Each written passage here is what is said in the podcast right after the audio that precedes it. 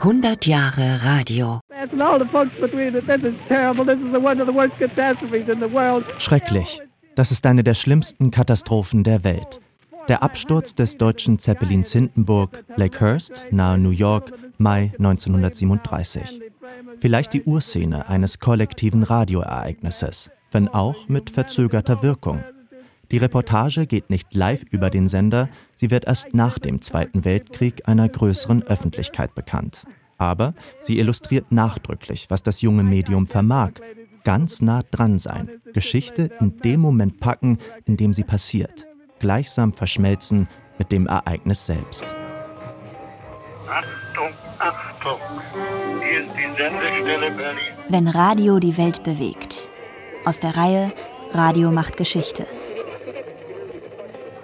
It's, it's, it's uh, oh, I, I can't talk, ladies and gentlemen.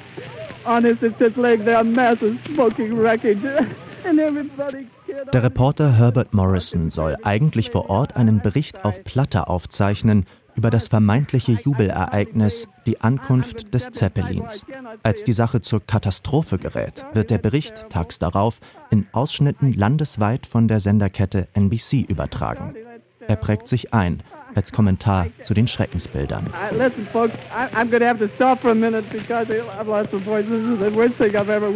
Das ist dieses neue Radio.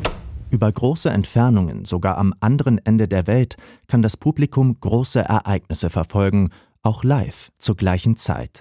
Dadurch gewinnt das Ereignis eine neue Dimension und Radio wird selbst Teil der Geschichte. Wie im Mai 1945 mit der Meldung, die das Kriegsende in Europa verkündet. Zu empfangen nur noch über die einzig verbliebene Rundfunkstation, den Reichssender Flensburg. Deutsche Männer und Frauen, das Oberkommando der Wehrmacht hat heute auf Geheiß des Großadmirals Dönitz die bedingungslose Kapitulation aller kämpfenden Truppen erklärt.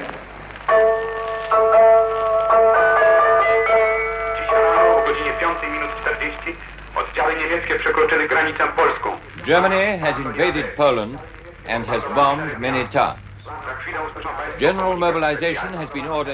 Beim Beginn des Zweiten Weltkriegs 1939 steht das Radio selbst im Mittelpunkt des historischen Geschehens. Die Nazis bedienen sich einer perfiden Täuschung, ein angeblich polnischer Überfall auf den deutschen Rundfunksender Gleiwitz. Verübt tatsächlich von SS-Leuten unter falscher Flagge wird er zum propagandistischen Vorwand für den Angriff auf Polen. Achtung, Achtung! Hier ist der Sender Gleiwitz. Der Sender befindet sich in polnischer Hand. Polnische Freischärler haben sich des Senders bemächtigt. Im Nachkriegsdeutschland gibt es bald jede Menge Gelegenheit, Ohrenzeuge historischer Ereignisse zu werden.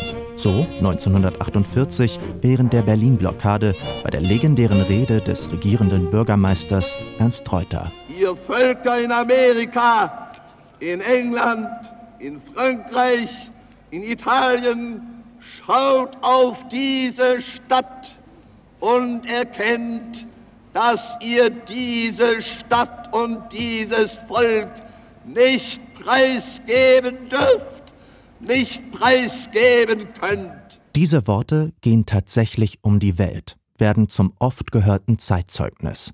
Und sie mobilisieren die Westalliierten zur Luftbrücke, um den Westteil Berlins zu versorgen. Eines der ersten Radioereignisse des anbrechenden Kalten Krieges. Und hier ist das Berlin im Rias-Mikrofon dabei, wie die Maschinen aus Frankfurt nach Berlin kommen, um die Lebensmittel für die Berliner Bevölkerung heranzuschaffen. Hier draußen auf dem Flugfeld ist ein Betrieb, wie er nie zuvor gewesen ist. die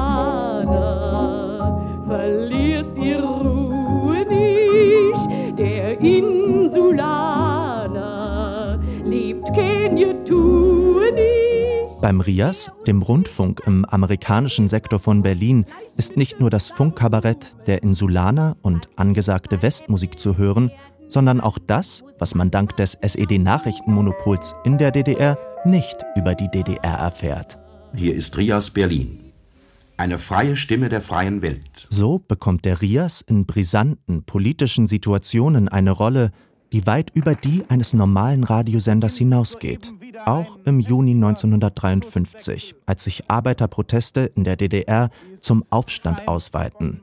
Reporter und Sender bewegen sich im Grenzbereich. Schwere sowjetische Panzer haben soeben die Leipziger Straße besetzt und rollen weiter vor. Wir müssen ebenfalls zurückgehen und jetzt hinter einem Wagen Deckung nehmen. Und wir hören, wie die Kugeln an uns vorbeipeitschen. Sie gehen also nicht etwa in die Luft. Die Demonstranten fliehen wieder zurück in den Westsektor. Radio ist in diesen Tagen das schnellste Medium. Manchmal ist das historische Ereignis im Moment der Übertragung noch gar nicht erkennbar. Verehrte Hörer, wir melden uns aus dem großen Festsaal im Haus der Ministerien von der internationalen Pressekonferenz, die der Vorsitzende des Staatsrats, Genosse Walter Ulbricht, in wenigen Minuten hier abhalten wird. Eine Sondersendung des DDR-Rundfunks im Juni 1961. Thema eigentlich eine sowjetische Friedensinitiative für Deutschland und in diesem Zusammenhang die West-Berlin-Frage. Doch dann entwickelt sich die Pressekonferenz vor offenen Mikrofonen in eine andere Richtung. Plötzlich drehen sich die Fragen der Westjournalisten um eine mögliche Staatsgrenze am Brandenburger Tor. Mir ist nicht bekannt, dass solche Absicht besteht, dass sich die Bauarbeiter in der Hauptstadt hauptsächlich mit Wohnungsbau beschäftigen und ihre Arbeitskraft voll eingesetzt wird. Niemand hat die Absicht, eine Mauer zu errichten. Eine Aussage, gesendet und aufgezeichnet, die erst zwei Monate später ihr nachhallendes Potenzial entfaltet, mit dem Mauerbau im August 1961. Davor und danach sind es immer wieder Radioreportagen, die Ereignisse ins kollektive Gedächtnis einbrennen. So in Ungarn 1956, als sich Ministerpräsident Imre Nagy mit einem dramatischen Appell über radiofreies Koschut meldet. Hier spricht Ministerpräsident Imre Nagy. Sowjetische Truppen greifen seit dem Morgengrauen unsere Hauptstadt an, in der eindeutigen Absicht, die gesetzmäßige demokratische Regierung der Ungarischen Volksrepublik zu stürzen. Oder in Prag 1968. Gestern, am 20.08.1968 um 23 Uhr, haben die Truppen des Warschauer Paktes die Staatsgrenze der tschechoslowakischen Sozialistischen Republik überschritten. Panzer in Prag. Ihr Ziel? Die Niederschlagung des Prager Frühlings. Der staatliche Rundfunk versucht mit einer mobilen Sendestation die Bevölkerung weiter zu informieren, auch Piratensender können von den Invasoren nicht völlig ausgeschaltet werden. Hier spricht der freie Rundfunk in Königgrätz, Radek Kralove. Freunde, in diesen schweren Stunden, da schon in unseren Städten Blut vergossen wurde, wenden wir uns an euch. Warum seid ihr zu uns gekommen? Wer gab euch das Recht dazu? Trotz des Widerstands auch im Äther auf den Prager Frühling folgt ein langer, frostiger Winter. Ein Rollback fünf Jahre später auch in Chile. Dieses Mal mit Unterstützung der USA. Das Militär putscht im September 1973 gegen Präsident Salvador Allende und sein linkes Wahlbündnis. Der Präsidentenpalast wird belagert und beschossen. Allende entschließt sich zum Selbstmord. Kurz zuvor meldet er sich ein letztes Mal ein berührendes Tondokument. Mitbürger, dies wird höchstwahrscheinlich die letzte Gelegenheit sein, dass ich mich an Sie wenden kann. Die Luftwaffe hat die Sendetürme von Radio Portales und Radio Corporación bombardiert. Meine Worte enthalten keine Bitterkeit, jedoch Enttäuschung. Sie werden die moralische Strafe sein für diejenigen, die ihren Schwur verraten haben.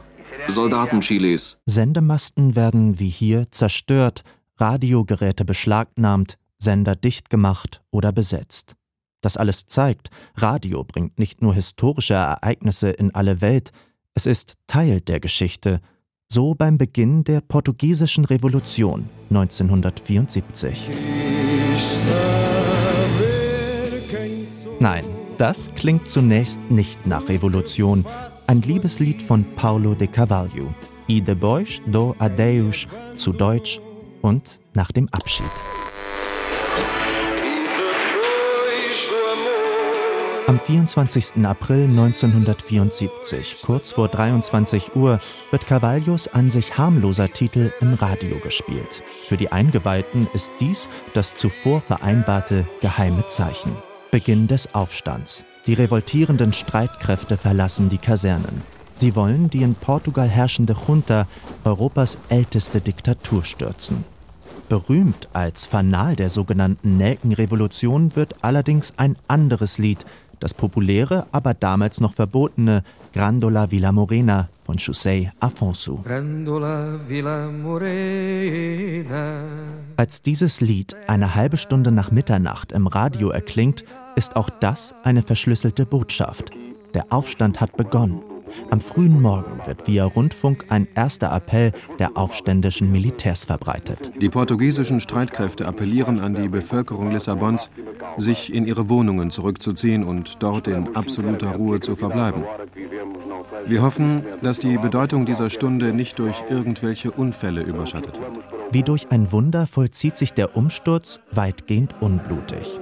Portugals Hauptstadt Lissabon steht Kopf und das Radio ist dabei. Ein großer historischer Moment. Vor drei Minuten hat sich hier Geschichte ereignet. Noch ist es nicht lang genug her, diese Geschichte zu schreiben. Mein Mikro ist offen. Man hört die Menge, den Lärm fahrender Panzer. Wir können nur die Stimmung übertragen. Worte bedeuten nichts angesichts der historischen Veränderung, die wir hier erleben. Manchmal wird ein Sender selbst zum historischen Subjekt. So nach der Wiedervereinigung im Osten Deutschlands 1990. Jugendradio DT64. Gegründet 1964, gegen Ende der DDR rebellisch geworden und damit Symbol, Sprachrohr und Heimatersatz für viele Anhänger im Osten.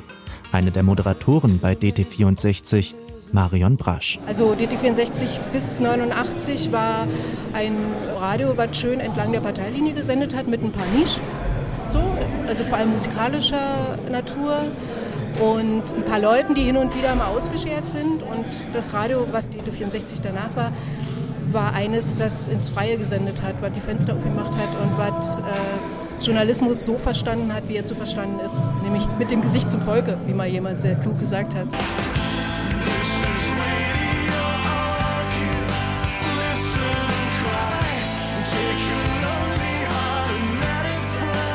Ein Radio, das ins Freie sendet, mit dem sich Macher und Hörer emanzipieren, das sie bewegt, im Wortsinn, für das sie nach 1990 immer wieder auf die Straße gehen, als die Abschaltung droht.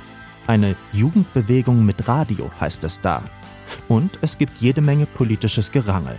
Am Ende erreichen die DT64-Hörer zumindest eine Übernahme ihres Senders durch den MDR. Eine der vielen Geschichten, die Radio in den letzten 100 Jahren geschrieben hat. Wenn Radio die Welt bewegt, von Sven Hecker. Für Radio macht Geschichte. Ein 15-teiliger Podcast von MDR, SWR und RBB in der ARD Audiothek.